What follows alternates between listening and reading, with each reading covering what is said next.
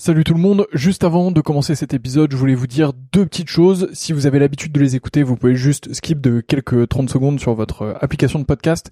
Sinon, je voulais vous dire deux choses. La première, c'est que euh, j'ai récemment acheté un distributeur de verre à vin qui sont vraiment maxi stylés. Je dis pas ça parce que c'est moi qui les vends, je dis vraiment ça parce qu'ils sont très beaux. Moi, je les ai et je prends un énorme plaisir à déguster avec.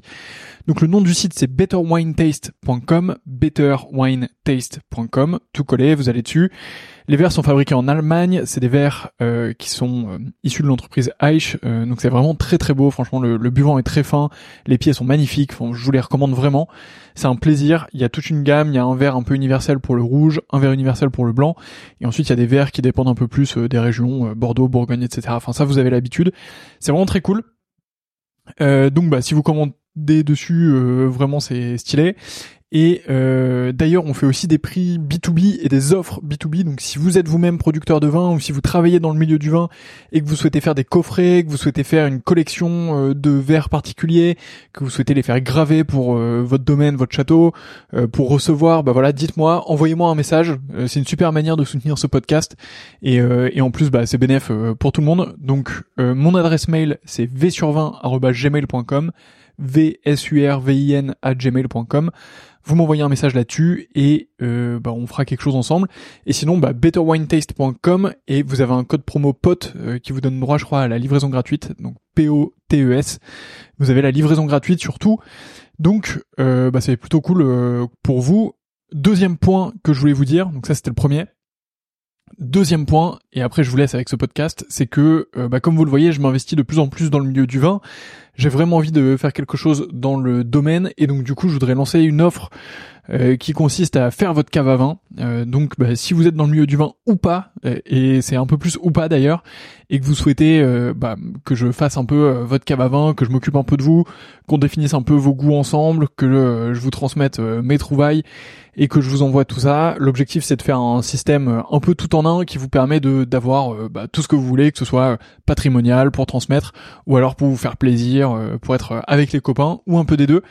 Donc voilà, bah pareil, vous m'envoyez un mail v sur 20 gmail.com. Il n'y a pas encore de site web, donc bah désolé, mais mais en tout cas, bah, vous m'envoyez un mail et on pourra travailler ensemble avec grand plaisir. Donc voilà, vous savez tout. La première chose c'est betterwinetaste.com avec le code promo POTE, vous avez la livraison gratuite et vous allez voir des verres vraiment de fou furieux.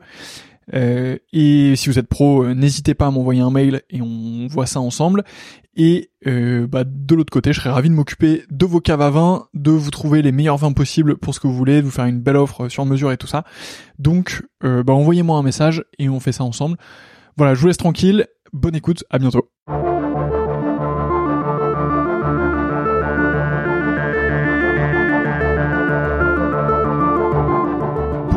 Et bienvenue dans ce nouvel épisode du Winemaker Show dans lequel je suis parti à la rencontre de Laurence Danel au domaine Jean Ferry et Fils. J'ai passé un super moment avec Laurence, elle nous a fait découvrir tout le domaine, elle nous a fait déguster quelques vins qui sont absolument sublimes au sein du domaine Jean Ferry. On a parlé de beaucoup de choses, on a parlé de sa carrière, de sa formation, de comment est-ce qu'elle est arrivée en Bourgogne alors qu'elle venait du Pas-de-Calais, comme moi d'ailleurs. Bref, j'espère que cet épisode vous plaira. Si c'est le cas, n'oubliez pas de le partager, mettez-lui un de 5 étoiles et allez voir les domaines Jean Ferry. D'ici là, je vous souhaite une super écoute. À bientôt.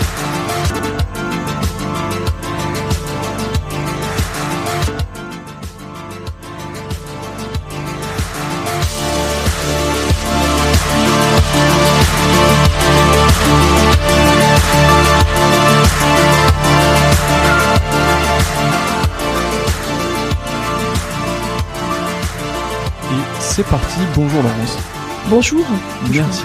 Merci beaucoup de nous accueillir ici. On est au domaine Jean Ferry et Fils. On est arrivé avec un tout petit peu de retard. Euh, c'était un peu difficile de partir de Beaune euh, ce matin, mais on est très bien accueillis, donc euh, donc tout va bien. Je vous remercie. on va parler évidemment de plein de choses, de ton parcours, de ce que tu fais ici, des vins qui sont faits ici, de la mhm. propriété, et, et j'espère de, de plein d'autres choses. Mais avant, est-ce que tu peux commencer par te présenter? Oui, oui, tout à fait, merci. Donc, bah, euh, Laurence Danel, je suis l'œnologue du domaine et euh, je suis arrivée euh, sur le domaine en 2017, en juin. Donc, je suis œnologue de formation. J'ai passé le diplôme à Montpellier en fait en 2003. Donc c'était l'année de ma promotion. Alors par contre, j'ai un petit peu hum, avant d'arriver à, à ma formation de DNO à Montpellier, donc en 2003. En fait, je viens de, je suis originaire du Pas-de-Calais. Donc j'ai fait des études euh, scientifiques à, à, Lille, donc de la biochimie et puis euh, et puis au gré de de, de, de passages euh, récurrents en Bourgogne pendant les vendanges. Donc ça, ça a commencé à partir des années 90. J'ai eu la chance de rencontrer des, des superbes personnes qui, qui travaillaient à, l'époque chez Antonin Rodet et qui donc une onologue bien réputée, euh, très connue comme Tadine Gublin, qui, qui aujourd'hui continue toujours, euh, mais avec le domaine Jacques Prieur, enfin qui a d'autres domaines à son actif. Et donc c'est elle qui m'a un peu lancé euh, dans, dans, le, dans, les routes de l'œnologie, dans, dans, le métier d'œnologue, avec aussi quelqu'un de très proche, hein, Robert Vernizeau également. Enfin c'est toute l'équipe euh, un noyau dur qui travaillait chez Antonin Rodet et que j'ai découvert en faisant les vendanges, hein, tout simplement. Donc c'était euh, c'était euh, c'était génial. Et puis donc j'ai réussi, j'ai découvert le domaine des perdrix qui venait tout juste d'être acquis par le domaine de Villars. Et puis j'ai commencé à découvrir l'univers du vin dans une cuverie. C'était tout en intimité en fait, une petite cuverie et, puis là, euh, les, les, personnes qui étaient à la vigne pouvaient autant euh, travailler un peu en cave que, dans les vignes. Et, donc ça démarrait comme ça. Et puis au bout de quelques années, bah, je me suis lancée euh, bah, à étudier l'œnologie, donc à partir, à être acceptée à l'école de de Montpellier. Et puis voilà, c'est parti. C'était parti à la fois, parti. à la fois pour le sud, beaucoup plus de soleil que, que dans le. Ah oui, alors oui, c'était. je peux témoigner, je suis aussi originaire de Lille, donc. Euh, ah oui, c'est sûr que c'était une belle, belle destination pour aller euh, pour étudier l'œnologie. Ah, Mais c'est une superbe école aussi, c'est à la faculté de pharmacie de Montpellier, donc il y a le centre œnologique qui est là-bas, et puis on est, euh, on était une, belle promotion, enfin c'est toujours toujours d'actualité, hein, toujours des promotions d'à peu près 50 à 60 personnes, avec beaucoup d'étrangers qui viennent étudier avec nous, des un peu tout horizon du, monde, hein, chinois, canadiens, grec. Donc euh, c'est euh, vraiment une belle euh, une belle hétérogénéité pardon, une belle mixité, une belle découverte, plein de cultures bah, qui se retrouvent autour du vin donc et de la vigne. Raconte-nous un peu du coup, on, va revenir quand même au, au DNO parce que c'est intéressant de, de, creuser cette partie-là aussi des études, mais raconte-nous un peu cet univers de vendange que tu faisais, donc tu, tu, les faisais un peu comme un job étudiant. C'est ça. Ouais. Tu, tu, venais euh, ici. Euh, comment est-ce que déjà comment est-ce que tu as eu l'idée de faire ça? Parce que en soi, euh, des jobs étudiants, il y en existe euh, plein. Alors les vendanges, c'est connu et, et c'est top de les faire, mais mais pourquoi tu as eu envie de faire ça? Et surtout, de ce que je comprends, tu les as fait plusieurs années d'affilée. Oui. Mm. donc qu'est-ce qui t'a donné toujours envie de revenir à ça? Bah, C'était l'ambiance qui, qui se créait au sein du domaine et au sein des, des, des personnes qui nous accueillaient pour aller récolter le raisin. Après, en, en, en, tant que job étudiant, dans le Nord, c'est, on parle beaucoup de, de ces euh, travaux saisonniers de vendange. Donc, c'était un moyen de, de avant de d'aller de, rentrer euh, à l'université, bah, de faire qu'un jours euh, de vendange ça faisait un revenu qui était euh, plutôt sympathique aussi. Et puis ça faisait aussi des on, on avait l'esprit aussi très festif qui, qui tournait autour et qui était pas mal d'actualité. Bon qu'il est toujours un peu aussi hein, mais euh, de découverte aussi avec d'autres jeunes enfin et puis un travail euh, à l'extérieur. Quand il fait beau c'est plutôt agréable hein, quand il fait des journées très ensoleillées on coupe le raisin sans trop se soucier de d'autres de, de, choses quand on coupe le raisin on met à part sa contribution de, bien faire le travail et puis euh, et puis après petit à petit en revenant euh, en, creusant un petit peu plus, on voit l'univers du domaine. Euh, quand le raisin rentre en fin de journée, on peut aller voir un petit peu voir comment ça se passe. Et puis quand quand on est dans une belle équipe où tout le monde s'entend bien, où, où on voit que qu'il y a un travail, il y a d'une bonne humeur en fait. Hein. Quand on rentre du raisin, c'est un peu la c'est comme les moissons en fait. Hein. C'est le travail de toute une année et, euh, en général, on, est, on est plutôt content de voir euh, du raisin arriver. Si voilà, le fruit arrive enfin euh, mm. à destination et une fois que c'est rentré, tout le monde est aussi soulagé et enthousiaste que ça se passe bien. Donc voilà, c'est venu un peu comme ça aussi. Ouais, c'est clair. Avec des rencontres, bah, j'ai eu de la chance aussi de rencontrer des des gens sympathiques et qui donnent envie envie de travailler envie de faire des belles choses hein, aussi. Et donc là, le, le, la journée, tu, tu ramasses le raisin justement, tu, Mm.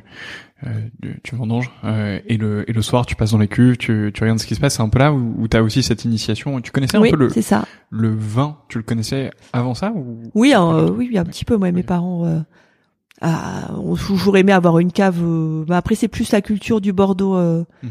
dans le Pas-de-Calais. Bon, bah, euh, mais on, mais on avait, euh, ils étaient quand même un petit peu initiés, euh, quand même un peu au Bordeaux, au Bourgogne, pardon. J'ai la famille qui habite dans Lyon. Ok. Et donc, euh, on, on était, on tutoyait un peu le Bourgogne quand même. c'est pas très loin. ouais. Et puis euh, non, puis il y a, donc il y a eu ces vendanges. euh, donc euh, la journée effectivement, on commence. Enfin, je, je coupais du raisin et petit à petit, euh, avec les, personnes qui nous encadraient, ils nous proposaient de, de, de venir trier le raisin. Donc après, euh, au fur et à mesure des vendanges, euh, les, années après, c'était plus le, travail de rester en cuverie de faire du tri du raisin. Donc on avait on avait une équipe qui était toujours un peu les mêmes pendant quelques années.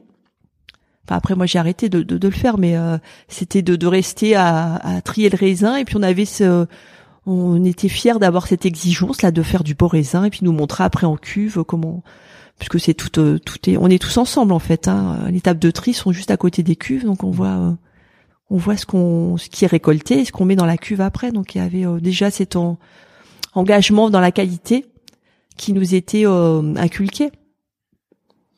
Voilà. Et, et est-ce qu'à un moment donné, tu as eu un, un déclic en disant euh, je veux travailler dans le vin Ou est-ce que euh, est-ce que tu considères que ça s'est fait plus petit à petit et que tu as eu cette opportunité de, de candidater pour le DNO et, et donc tu t'es dit pourquoi pas Co- Comment ça s'est passé ce moment-là? Parce que c'est c'est quand même un, un croisement de, Oui. de voix. Enfin, c'est t'avais le choix de le faire ou pas le faire. Oui. Qu'est-ce qui a fait que t'as t'as voulu le faire?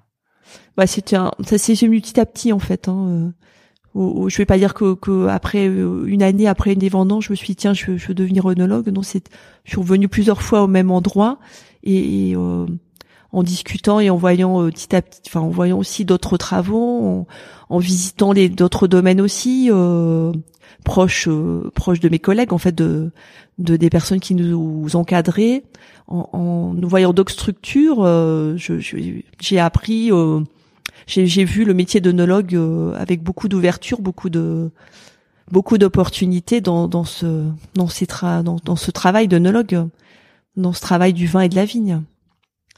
Et donc là, c'était parti direction le DNO, justement le soleil. On en a parlé. Oui. Euh, tu fais euh, tu fais deux ans là-bas. Euh, Ouais, c'est deux ans à l'époque, c'était deux ans. Enfin, je veux dire, et puis, puis euh, c'est c'est devenu ensuite un bac plus 5 euh, euh, quelques années après, mais euh, voilà, c'est une formation euh, bien bien aboutie, hein, euh, avec beaucoup d'études, beaucoup de, chimie du vin, beaucoup de biologie de la vigne, euh, mais c'est très enrichissant. Effectivement, il faut il faut passer par là pour pour ensuite bien appréhender le travail de de du vin, le- l'élevage. et puis aussi appréhender le travail de la vigne, hein, parce que il faut qu'on se qu'on s'oriente aussi, qu'on regarde aussi ce qui se passe dans la vigne pour pour ensuite euh, comprendre ce qui arrive euh, dans les caisses euh, pour comprendre le raisin. Ouais, c'est clair. C'est clair. Sur ces deux ans, donc c'est c'est deux ans à l'école. Oui. Qu'est-ce qui se passe pour toi juste après?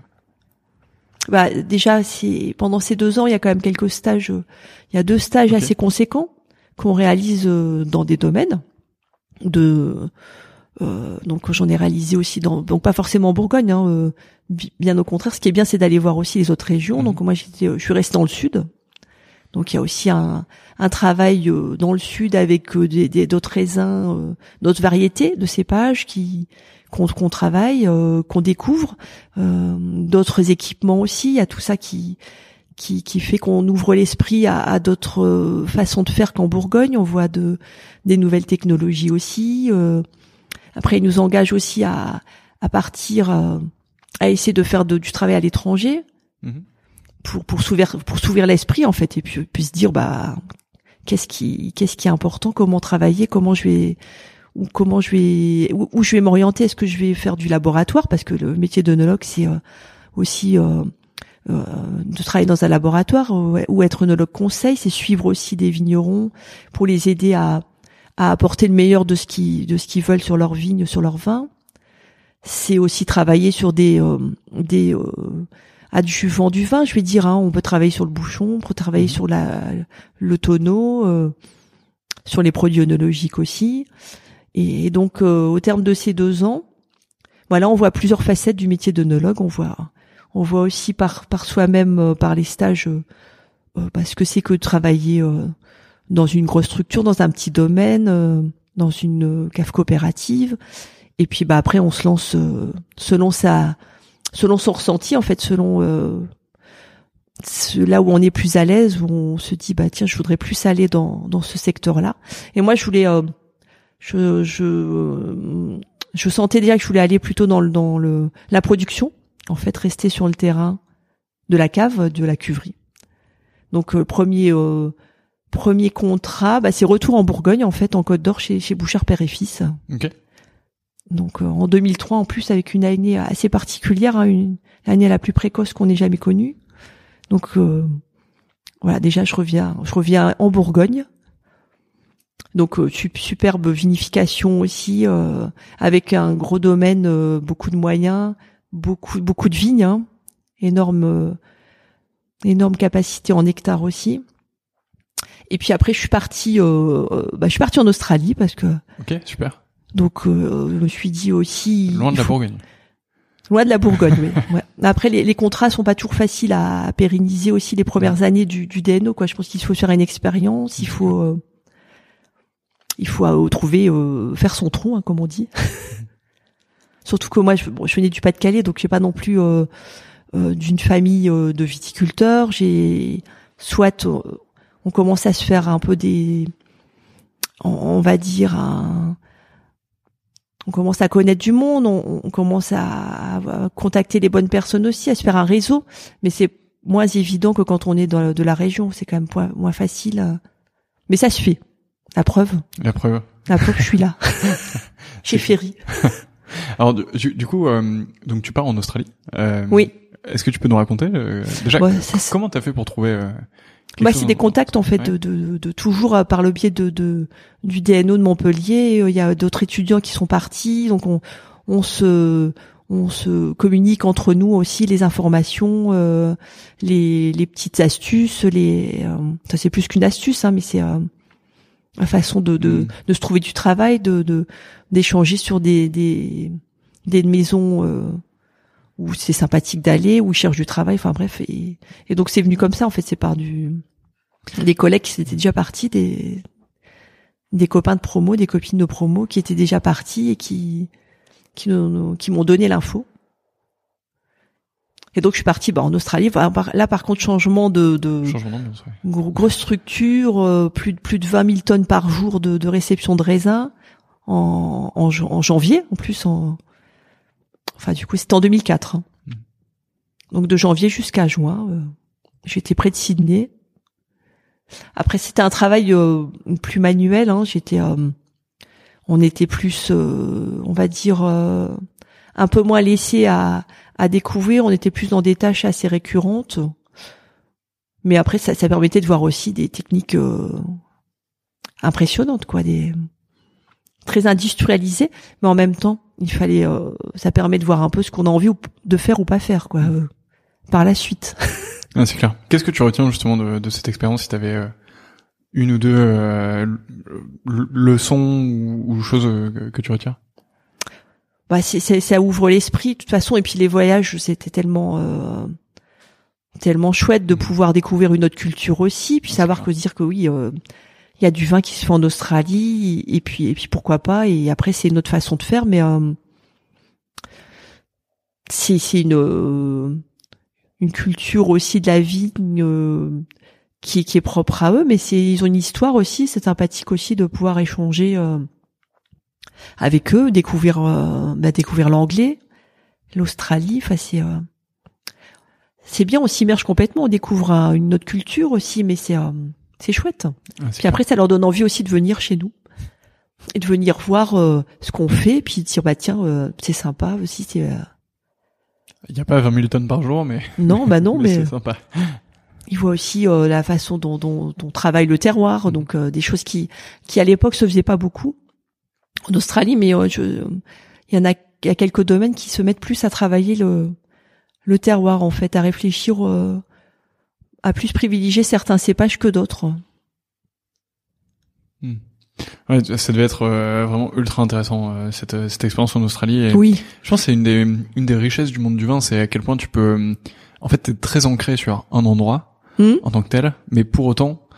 Euh, ces endroits qui sont magiques, euh, il y en a, il y en a partout dans le monde en fait. Il y a Oui. euh, évidemment, euh, bon, en France, on a la Bourgogne, Bordeaux, enfin il y a toutes les régions euh, viticoles de France. Oui. Mais il y en a, euh, bah, il y en a ailleurs en Europe, euh, en, en Grèce, en, en Italie, euh, etc. Oui, Au Canada, au Canada, en Nouvelle-Zélande. euh, dans l'Oregon, euh, Oui, oui. Napa, enfin euh, même euh, en Amérique du Sud en fait. Et Oui, bah oui. Il y a euh, plein de lieux euh, magnifiques, hein, superbes. hein. Moi, j'ai fait que, que l'Australie, mais il y en aurait tellement. euh, ce sera Il y, y a- il y a des personnes qui sont onologues itinérants, Mm. mais J'avais euh, j'avais fait une interview d'ailleurs euh, qui était super euh, avec euh, Jean-Baptiste Ancelot euh, qui a qui a créé quelque chose qui s'appelle Wine Explorers et qui euh, en fait il a fait un tour du monde des vins pendant quatre ans euh, et il a tout documenté dans un bouquin qui s'appelle aussi Wine Explorer je pense.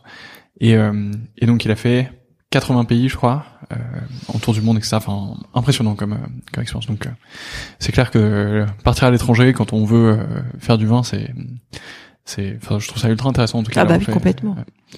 Euh, Bah, d'ailleurs, j'ai un ami aussi très proche que, que, que je vois moi, mais qui qui était euh, une promotion avant moi euh, à Montpellier et qui lui fait ça euh, depuis. euh, en fait, il a toujours été itinérant, Zen Katsikis. Il est d'origine grecque euh, et euh, il a aussi la nationalité américaine.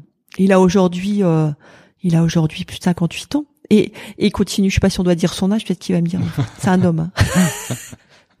Mais euh, il, il est tout tout tout le temps, euh, tous les ans, et, euh, et bah il change, euh, il change euh, d'hémisphère en fait. Hein. ah oui pratique Ouais. Y a pas d'hiver Mais c'est impressionnant et mais il adore ça. Il a pourlingué dans toutes les terres du vin, on va dire. Ouais, c'est incroyable je trouve comme euh, Oui. aventure euh, possible euh, donc là tu tu fais ces ces moments en Australie ensuite tu reviens en Bourgogne? Oui, je reviens en Bourgogne, euh, enfin plus dans le Mâconnais. Mhm. Comme monologue conseil, en fait, c'était une opportunité qui qui s'est euh, qui m'arrivait. Donc je je suis euh, bah déjà j'ai fait avant, pardon, j'ai fait avant euh, une saison en- dans le Bordelais comme monologue conseil. J'étais dans la terre des du Saint-Émilion plus. Et et donc bah superbe superbe aussi euh, travail, enfin expérience. hein. J'étais bien entourée, j'avais des gens aussi euh, du laboratoire de Grésillac euh, avec le directeur, euh, c'est Denis Galabert, qui est peut-être à la retraite peut-être aujourd'hui, mais mais euh, toute une une flopée d'onologues conseils euh, vraiment très sympathiques aussi. Et donc euh, la saison 2004 s'est passée là-bas avec euh, bah, une découverte du de, de cépages du Bordelais, mais avec euh, aussi une, une approche du terroir euh, de Mhm. Saint-Émilion, enfin des belles choses aussi à découvrir. Et puis après, bah, l'année d'après, là, je suis arrivée euh, dans le Mâconnais où où j'ai fait une carrière de, de enfin, euh, je fais un passage de deux ans en onologue conseil. Et puis euh, il y avait, dans- j'avais toujours dans l'idée de revenir en Bourgogne pour euh, m'installer euh, ben, dans un domaine, euh, dans euh, dans une cave coopérative par exemple, ou dans un, enfin, de, de, de trouver un poste en production, enfin, de revenir à, à travailler le raisin. Moi, c'est c'est- parce que là, j'étais depuis quelque temps euh, à conseiller plutôt. Et c'est pas pareil en fait. Je passais dans les caves, je voyais les gens faire et je me disais bon moi j'ai j'aurais bien envie d'être à leur place là. Je voudrais bien revenir euh, plutôt que, le- que que les conseiller ou je me dis je voudrais bien refaire. Et donc je suis revenue en eh bien je suis revenue en 2007 euh, chez Févelé, domaine Févelé. Et là j'ai j'ai refait- j'ai remis un pied euh, en Bourgogne pour de bon. Voilà, pour arriver euh, jusqu'en 2017 chez Ferry. Ok, donc t'as fait 10 ans déjà euh, Oui. avant, euh, là-bas. Euh, comment euh, comment ça s'est passé ton ton arrivée ici justement euh, au domaine euh, Ah bah très bien. Oui, mais je veux dire co- comment euh, Comment je suis arrivée ouais, à voilà, au, au domaine Ferry? Ouais. bah c'était c'était euh, tout simplement euh, un concours de, de, de circonstances il, il cherchait euh, il cherchait un, un nouvel onologue donc j'ai vu passer euh, j'ai vu passer l'annonce hein, dans, dans dans des réseaux euh, de, de, d'onologie, enfin bref, de, de, sites spécialisés et et bah, je, j'ai postulé en fait simplement. Donc c'était un concours, je crois que c'est comme si on s'attendait l'un et l'autre. voilà, c'est une rencontre. Une belle rencontre. Qu'est-ce qui t'a séduit justement bah, pour venir travailler euh, ici Qu'est-ce qui fait la différence euh Bah c'était un, donc euh, je suis resté jusqu'en 2000 2008. Euh, Ensuite, je suis arrivé dans une une structure plus de négoce en fait mmh. dans dans la côte chalonnaise à Ruy chez Delorme. Donc là, il y a un, travail de fait avec. en fait, j'étais œnologue, mais j'ai acheté des raisins. En fait, on avait malheureusement peu de peu de, de de production, enfin de de vignes mmh. qui étaient attitrées au domaine. Et il se trouve que que l'annonce du domaine Ferry qui cherchait un œnologue avec un, un et eh ben il y avait quand même 15 euh, hectares en propriété, donc ça ça change tout quoi avec euh, une multitude d'appellations, mais mais de, de jolies appellations qui qui brassent euh, de la côte chalonnaise, on passe par Chassagne, Meursault, Puligny, on remonte par Savigny, on, passe par Pernon-Vergelès euh, et on arrive euh, en passant par la Côte de Nuit jusqu'à Gevrey-Chambertin. Donc on avait toute cette euh, toute cette diversité de terroirs qui est propre au domaine. Et il se trouve qu'il trouve qu'il cherche un onologue. Je dis bah il faut qu'il aille. Enfin, si c'est l'occasion de pouvoir réaliser en, encore mieux le travail d'onologue, de, de suivre toujours les mêmes années, les mêmes parcelles les mêmes le même terroir et de, de voir au, fil des années comment comment bien le travailler en fonction des millésimes et c'est encore euh, encore mieux.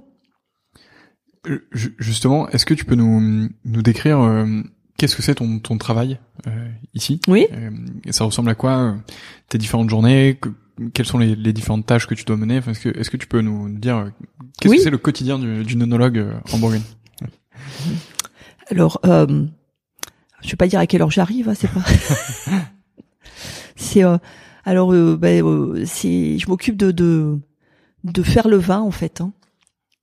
Donc de l'amener jusqu'à la mise en bouteille, de l'amener en bouteille le mieux possible. Donc ça démarre par bah, réaliser les, les vendanges du, du, mieux possible, enfin de, de, de réaliser déclencher la date de récolte, de, déclencher les, les, vendanges euh, au bon moment, avec la bonne maturité sur euh, sur toute la mosaïque de parcelles qu'on a, donc euh, de, de, choisir le bon moment.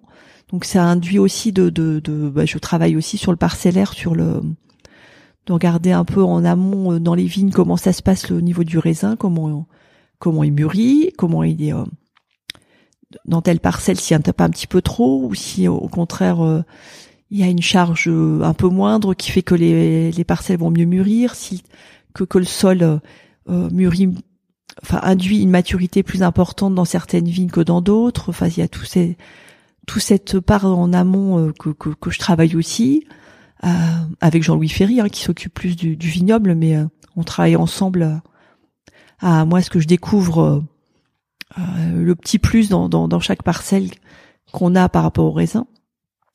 Et puis ensuite, bah, après c'est c'est travailler en, en cuverie, euh, c'est faire le vin euh, avec mon équipe de, de, tâcherons qui me rejoignent, euh, travailler chaque cuve, vinifier du mieux qu'on peut. Ensuite l'élevage, tout est vinifié, tout est élevé en fût en fait hein, ici au sein du domaine Ferry, que ce soit en rouge ou en blanc. Après, il y a tout un travail de, choix du, du tonnelier, du choix du fût neuf qui se réalise aussi. Et ensuite, il faut suivre euh, ces vins euh, jusqu'à l'aboutissement de l'élevage. Donc ça, ça diffère en fonction du millésime, mais c'est ça que, que, que, dont je m'occupe en fait. Hein. Ça dure euh, soit 14 mois, soit 16 mois pour certaines appellations. selon le millésime, peut-être que deux, trois appellations vont être déclenchées un peu plus tôt parce que parce qu'en dégustant, je me dis bon bah c'est bon, on arrive au terme de de ce qu'il faut, de, de ce qui est bon pour le vin et donc euh, déclencher la mise en bouteille. Et puis euh, puis après je passe la main à Michael euh, qui qui lui a le gros travail de, de voilà de tout tout tout mettre à aussi dans de bonnes mains. Tout tout le reste va tout le vin. Euh, ce que ce que tu dis sur sur ton quotidien est ultra intéressant parce qu'en fait il englobe beaucoup de tâches différentes. Il y a, Oui, il y en a un peu à la vigne quand même pour euh, comprendre justement euh, chacun des terroirs, oui, euh, ce qui, ce qui s'y passe, euh, quel est le, le, le potentiel sur lequel tu vas pouvoir euh, grimper ensuite. oui, Euh, et ensuite, c'est un travail qui, qui a l'air euh, très différent aussi en fonction de, du moment dans l'année, euh, entre euh, bah, euh, Oui, les, en- les vinifs, euh, ensuite euh, l'élevage. ensuite l'élevage, ensuite la préparation, la mise en bouteille, oui. T'es- Du coup, t'es arrivé en, en 2017, c'est Oui. ça? Donc, ça veut dire que avec euh, élevage, mise en bouteille, etc., euh, tes premiers vins sont sortis en 2019, 2020, Ouais, c'est ça, ouais. comment ça s'est passé? T'avais un, un, un peu de stress au moment de, de la sortie de, de ces premiers millésimes? Euh, oui, euh, enfin c'est surtout euh, après les vinifications quoi. Je me dis tiens, que j'espère que ça va, bah, que ça va être euh, des belles vendanges, euh, des jolis vins en fait. euh, mais euh, déjà dès, dès la fin de la vinification, euh, j'étais contente déjà de, de, de, de ce qui de ce qui arrivait dans les fûts quoi. Déjà là, on, on peut un peu présager de ce qui va euh, être plus tard dans la bouteille. Mhm.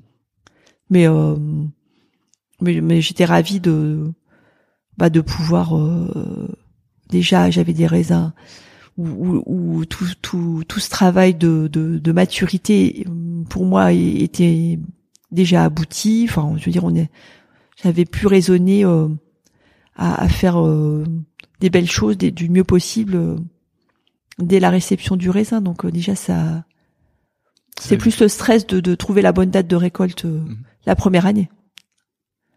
De parce qu'il fallait vite comprendre euh, le parcellaire. Donc euh, vite vite comprendre quelles étaient les parcelles mûres ou pas mûres ou ou ce qu'elles avaient un peu dans le ventre, on va dire. Et comment comment t'as voilà. fait pour ça? Ben je, je déplaçais le plus possible pour aller comprendre avec les tâcherons les les vignes en fait et puis euh, et puis voir euh, voir le raisin comment il évoluait au fur et à mesure des des semaines. Et puis euh, après le travail se, se met beaucoup plus euh, euh, au fur et à mesure des, années qui passent.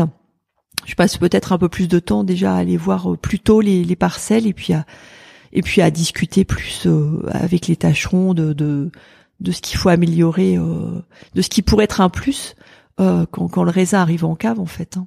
Aujourd'hui, je m'aperçois qu'il y a, bah, qu'on fait déjà, hein, on, travaille avec le domaine Ferry déjà sur des, au niveau du raisin, au niveau de la vinification, sur des choses bien, bien compétentes, bien top.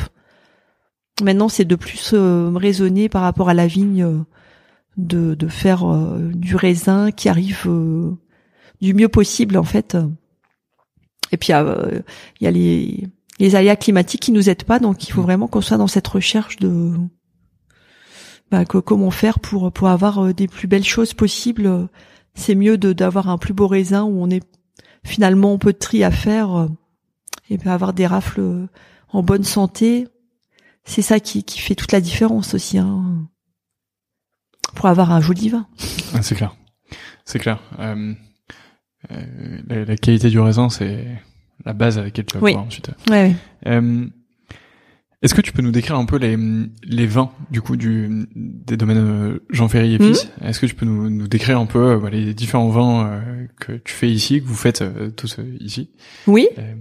Et voilà, nous en dire un peu plus euh, sur chacun d'entre eux.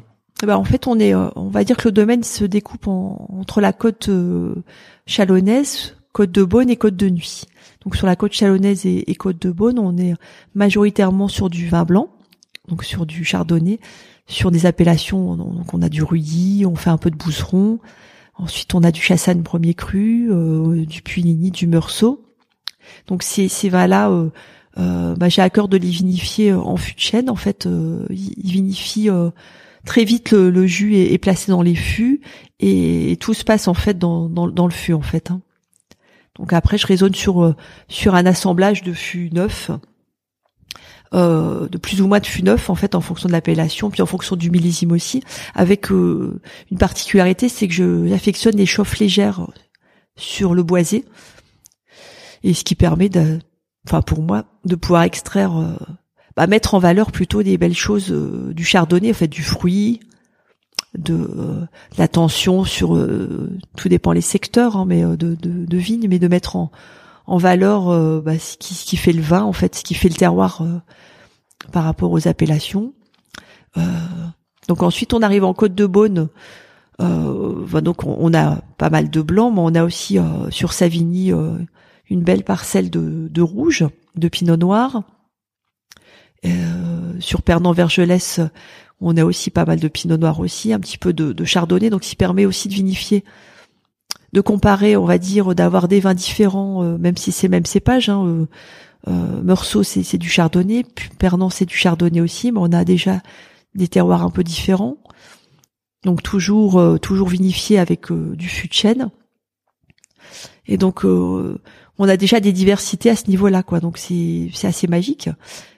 Donc le pinot noir de la côte de Beaune, c'est pareil par rapport à la côte de Nuit, on a aussi des diversités naturelles en fait hein, par rapport au terroir. donc il y a le pinot noir, je le travaille en cuve ouverte, dans des cuves béton qui sont thermorégulées. Donc on arrive sur une autre approche par rapport au chardonnay, c'est que là on travaille beaucoup plus euh, dans des cuves, on parle de cuvaison, ça dure 20 jours selon les années, jusqu'à 25 jours quand quand il y a un potentiel euh, qui arrive euh, qui, est là et qui, met du temps à venir sur le pinot noir. Donc je travaille beaucoup sur du pigeage hein, tout le temps. Euh, alors après c'est pareil, c'est pas systématique, on raisonne un pigeage par jour selon le, le, millésime, des fois deux. Après en fin de cuvaison, je pige plus trop, on laisse un peu cuver comme on dit, on laisse le raisin macérer. Enfin c'est des approches de cépages qui sont sympathiques, enfin qui sont différentes. Hein. Le, le, chardonnay c'est voilà, c'est plus un jus qu'on presse et qu'on met en fût et et voilà, il faut plus raisonner sur des, assemblages de fûts. Et on va dire le pinot noir, c'est euh, des cuvaisons, c'est des macérations, c'est avant de, de, placer euh, dans des fûts de chêne après euh, pour l'élevage.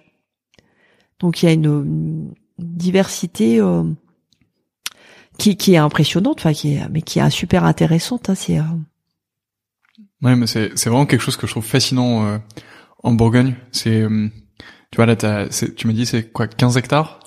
Oui, maintenant on est on est un peu plus quoi. On a très depuis depuis cette année acquéri euh, plus de vignes sur euh, Givry, donc c'est une grande première et du coup euh, du coup là on est presque à 20 hectares donc. mais, tu vois, c'est génial. Ouais, ça c'est top, mais mais t'as 20 hectares et t'as, euh, je sais pas, une dizaine ou une, dizaine de vins différents, non? 20, 20 25. Euh, tu vois, c'est ça qui est fou. On arrive presque à 28, même, même plus. tu vois, c'est 28. Que, euh, sur, euh, sur 20 hectares. 28 appellations. 28, 20, enfin, 28 euh, flacons différents à la fin, 28 étiquettes différentes. C'est ouais, ouais. C'est incroyable. Alors, enfin, c'est la richesse de la Bourgogne de, d'avoir ce respect du parcellaire, tout cet héritage. c'est typique de la Bourgogne, effectivement. Enfin, je veux dire, c'est vraiment une caractéristique de la région, Ouais, qui, qui vient de cet héritage du coup de des climats, de, etc. Euh, des climats de Bourgogne, hein, qui qu'ils ont mis en valeur euh, il y a peu de temps, mais c'est euh, ouais, c'est le patrimoine. c'est incroyable. Alors pour, pour vous y retrouver quand vous arrivez, euh, bon courage, parce que il y a quand même pas mal de pas, pas mal de choses différentes. Oui, d'appellation, de premier cru, mhm. de classement. Et, mhm. mais mais je trouve que c'est assez logique en Bourgogne. Enfin, faut pas dire c'est pas logique ailleurs, hein, mais on arrive sur un village. Par exemple Pernan Pernan Vergelès bon bah tout ce qui est autour de Pernan Vergelès c'est du Pernan Vergelès donc les, les bas de coteau c'est plutôt du village. Mi coteau c'est du premier cru.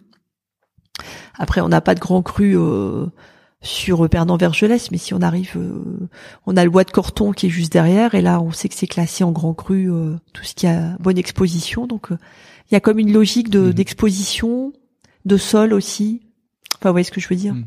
Ouais c'est clair non non mais c'est alors je reconnais qu'il y a un fondement logique, euh, ça, ça y a pas de, pas de problème, mais mais il y a une diversité qui est telle que oui. que parfois c'est un peu, un peu difficile euh, pour euh, pour le premier venu de s'y retrouver, mais, mais donc du coup il faut venir plusieurs fois pour pour commencer à s'y faire. Il faut découvrir les villages qui sont qui sont importants, enfin qui sont, enfin je il y, en a beaucoup. Ouais, c'est clair. Ah, il y, a, y a de quoi faire. Ouais. il faut prendre une voiture ou ou des vélos et et, suivre euh, en, même temps on suit aussi euh, c'est c'est une une découverte euh, on va dire visuelle hein, parce qu'on on observe et on voit que que le le vignoble se décline sur une petite partie bah, qu'on appelle la montagne en fait c'est un coteau qui descend de, de Dijon qui va jusqu'en côte chalonnaise et qui et qui descend comme ça c'est c'est c'est c'est au niveau géologique en fait hein, mm. que qu'on voit où la vigne se dessine un peu partout en France. Hein. Ouais, c'est clair. C'est la composition des sols, leur exposition, etc., qui, qui, qui, a rendu tout ça possible. Oui. Euh, on a on a parlé justement là, un peu avant dans quand tu nous décrivais les, les différents vins de la manière euh, euh, dont tu les faisais, de des différentes vinifications, des différents modes d'élevage, etc.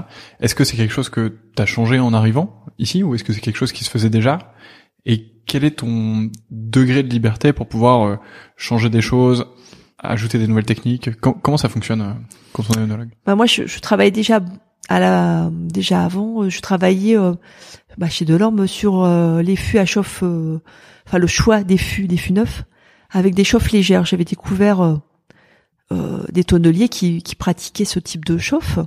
Et donc je travaillais en partenariat aussi avec Nadine Dublin, qui, qui fait qui fait du conseil, hein, qui continue, mais qui en faisait déjà à l'époque.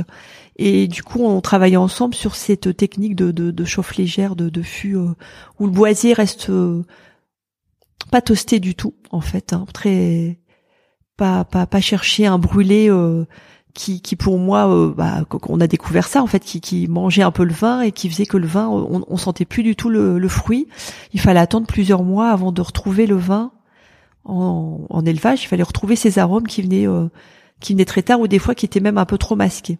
Et donc euh, déjà je travaillais sur ça sur ces chauffes légères. Et, quand je suis arrivée ici bah c'est ce que j'ai je me suis dit bah on va sûrement travailler déjà sur d'élevage en fût hein. Mais beaucoup moins, beaucoup moins poussé, on va dire. Et euh, moi, la première année, je suis arrivée sur euh, acheter beaucoup plus de, de, de fûts neufs parce que bah, parce qu'il y avait plus beaucoup, il manquait un peu de fûts aussi. On avait une une récolte qui s'annonçait euh, jolie, beaucoup plus euh, beaucoup plus de quantité par rapport à 2016, hein, qui était assez catastrophique cette année-là. Donc il y avait un parc à fûts à, à renouveler, et donc je suis partie sur ça et, et euh, donc à essayer de garder cette ligne euh, de travail sur les euh, fûts à chauffe légère et, et j'avais la totale liberté de, de tant que ça faisait des, des choses merveilleuses et qu'on retrouvait le, terroir hein, parce que c'est ça aussi c'est que les vins se ressemblent pas entre Puligny, Meursault, Chassagne, entre Savigny, entre Pernan. Mhm. Et puis que la côte de nuit s'exprime aussi, qu'on retrouve, qu'on sache qu'on a un Vaune Romagné devant soi et que quand on goûte un Gevrey Chambertin, on se dise pas ah, Qu'est-ce que c'est? Pareil? Surtout pas. Ouais, clairement. Donc voilà. Est-ce, que tu peux nous expliquer ce que c'est la, la chauffe légère, justement? Alors déjà, enfin la, la chauffe tout court d'un d'un fût. D'un fût. Oui. Et, qu'est-ce que c'est du coup la, la chauffe légère? Bah dans la fabrication des fûts, euh, pour pour finaliser leur leur leur bonne tenue, pour qu'ils puissent conserver, enfin que le vin puisse être dedans sans que ça fuit, euh, il faut chauffer les, euh, bah, l'intérieur du fût en fait pour que, que tout soit bien agencé et, et c'est la chauffe euh, plus ou moins forte. Et aussi c'est l'aboutissement des c'est pour les tanins du, du, chêne en fait qui qui se marie bien avec le vin pour qu'il puisse s'extraire euh, euh, qu'il puisse y avoir une, une, maturité de ces tanins enfin ça c'est le tonnelier qui l'explique hein. c'est vrai que c'est un gros travail aussi chez eux euh, c'est impressionnant. Donc de, de faire un fût qui qui délivre bah, ce, qui, ce que le vigneron a envie d'avoir dans ses vins. Alors après, il y a les chauffes plus ou moins euh, toastées, comme on dit, plus ou moins marquées. En fait, plus on chauffe un fût longtemps, donc l'intérieur est soit plus brûlé, enfin plus euh, marron en fait. Et là, on, ils, savent nous dire que voilà, ça, on aura des des arômes euh, plus toastés, plus mocha, enfin ce qui va donner un côté un peu plus sirupeux au vin, même même plus aromatiquement plus vanillé donc euh, s'il chauffe de trop, enfin s'il chauffe très fort, euh, après il y a aussi les durées. Hein. Très fort, peu de temps, on peut avoir des arômes plus mocha, plus café, plus plus euh, épicés, un peu à l'américaine. Hein. Mmh. Et s'il chauffe très longtemps, très fort, alors là c'est un peu, on joue plus sur la euh, structure du vin, on va plus amener des choses plus rondes, hein, plus plus de, de, de choses euh, douce, euh, plus, plus sucrée au, vin.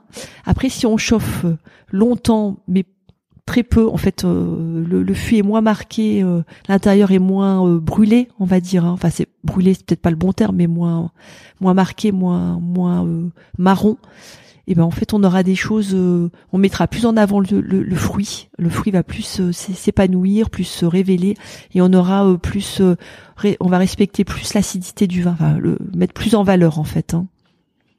c'est plus, par exemple, sur un chardonnay, on aura plus une tension qui va être plus présente sur ce type de fût. Et comment est-ce que tu as découvert euh...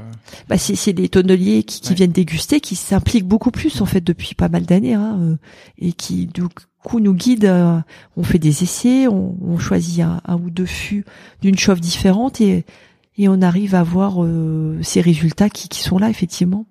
Il faut, euh, il faut qu'on aille interviewer un, un tonnelier. Ça fait, euh, ça fait longtemps qu'on me le dit. Eh ben oui, Et, oui. euh, il faut vraiment qu'on le fasse parce que c'est un, c'est un métier qui est super intéressant, qui est, Oui, qui est en fait euh, connexe au monde du vin, mais qui est ultra important. On est, je pense qu'on est bah oui. peu en valeur, on en parle relativement peu. alors Oui, que non, mais c'est vrai, euh, ouais. Sur le vin, qui est, Ah bah j'en j'en ai plusieurs à vous recommander. ah bah, avec grand plaisir. Euh, Qu'est-ce qu'il faut, euh, qu'est-ce qu'il faut te souhaiter euh, ici? Qu'est-ce qu'il faut souhaiter au, au domaine? Euh, C'est quoi les, les ambitions là pour, pour les Ah bah on aimerait avoir encore d'autres appellations encore plus plus belles peu- peu de, de, de la Bourgogne. On aimerait on aimerait euh, peut-être avoir encore plus de côtes de nuit. Euh, là on, on a mis un pas dans la côte chalonnaise euh, avec le givry. Bah pourquoi pas continuer hein, euh. Mhm. Et toi, tu, tu, comme ça, tu continues de- d'explorer euh, de nouveaux Et terroirs. bah d'autres euh, terroirs, découvrir parce que ils sont pas tous ici.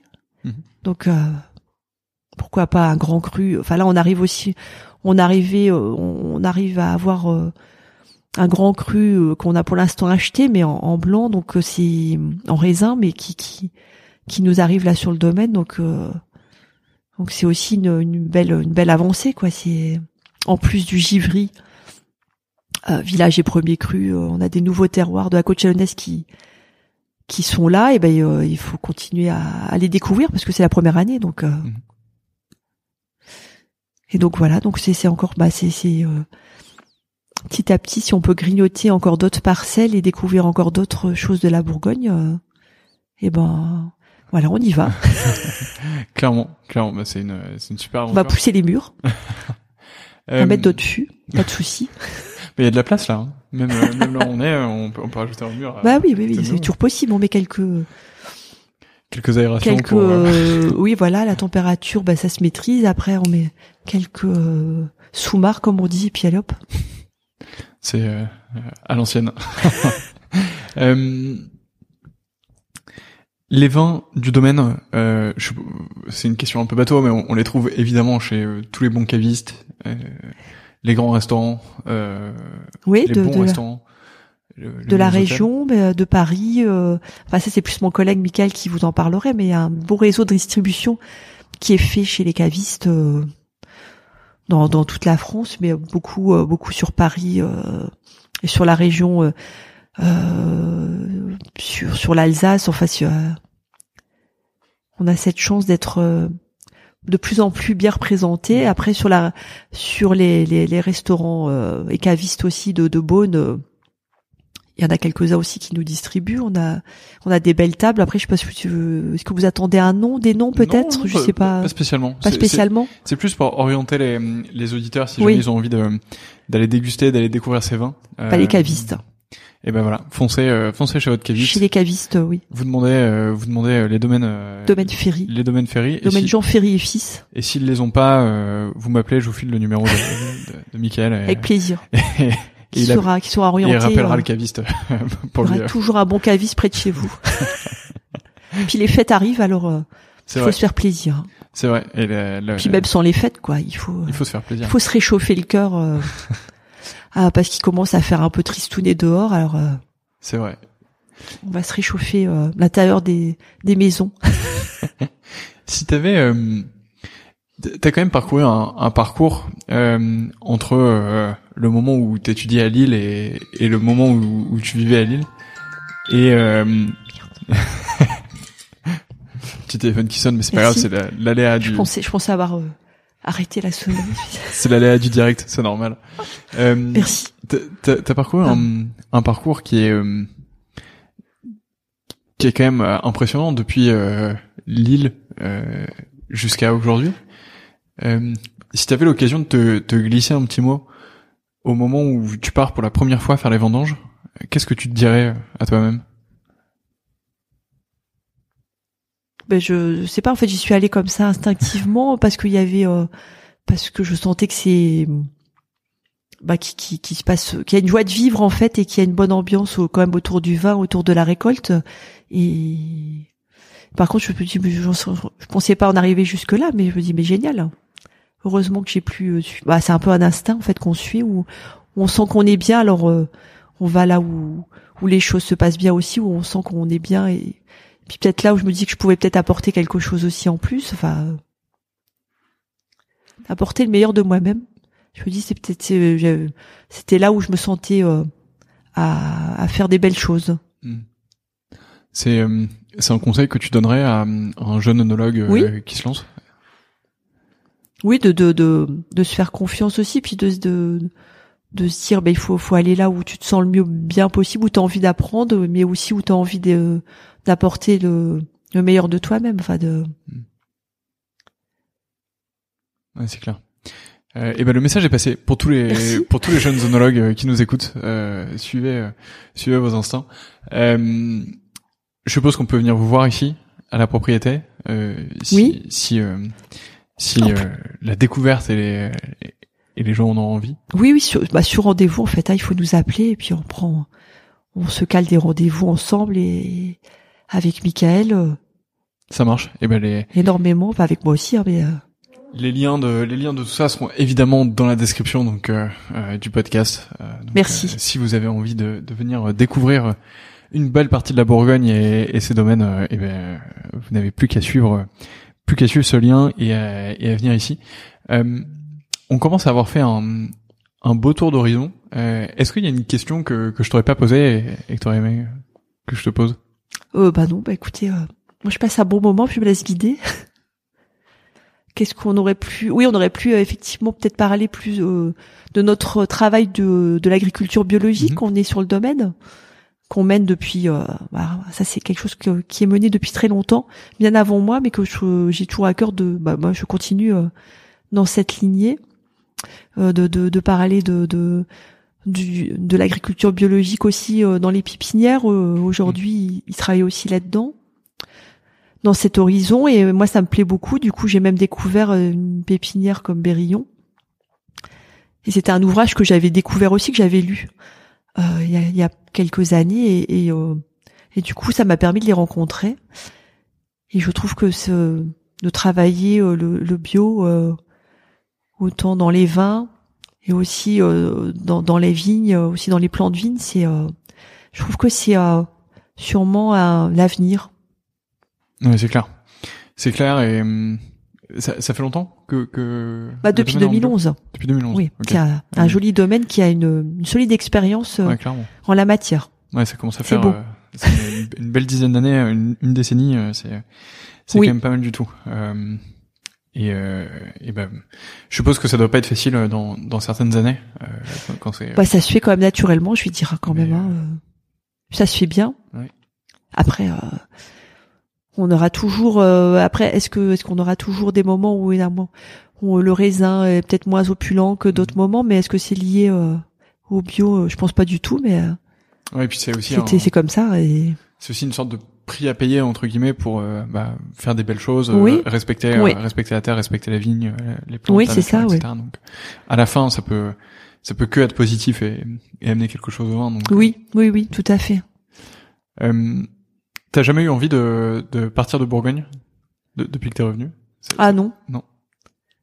Ah non non, moi je suis bien là. ça me Il y a toute la famille qui est là aussi, donc ma famille, on est tous, euh, on est bien ancré en Bourgogne, hein, donc euh, après partir pour faire des séjours, euh, c'est différent, mais mais mais rester aux sources de la Bourgogne, mm. non non du tout. Ça se comprend. C'est une, c'est une très belle région. Je, suis, je suis pas assez venu encore en Bourgogne, mais mais ça va, ça commence à ça, commence à rentrer, donc donc c'est top. merci. Ben, merci à toi. on a fait un, un joli tour de euh, d'interview, j'ai trois questions qui sont euh, assez traditionnelles. Oui. À la fin. La première, c'est est-ce que tu as un livre sur le vin à me recommander? Eh ben justement, je parlais de du livre euh, euh qui a été écrit par Laure euh, Gasparotto euh, et Lilian Berillon. C'est le jour où le jour où il n'y aura plus de vin. Et donc c'est bah, c'est quelque chose que j'ai que j'ai lu il y a deux trois années. J'ai trouvé ça vraiment sympathique à lire et puis ça ça ouvre à d'autres horizons. ça parle beaucoup de la vigne, des pépinières et c'est vrai que je, je connaissais pas leur combat et puis leur travail aussi. Donc alors que c'est bien en lien avec avec notre vignoble, à savoir on parle de plus en plus de pérennité de la vigne et des maladies, de, de la de, de, la façon de, de, de préserver nos terroirs. Et ben donc je trouvais que c'est un bel ouvrage. Hmm. Ouais, c'est un très très très bel ouvrage. Je, je l'ai lu aussi il y, a, il y a pas très très longtemps pour le coup, il y a 6 8 mois, je dirais. Ouais. Et je me suis régalé en le lisant. Euh, je trouvais que c'était super bien écrit. Euh, ouais.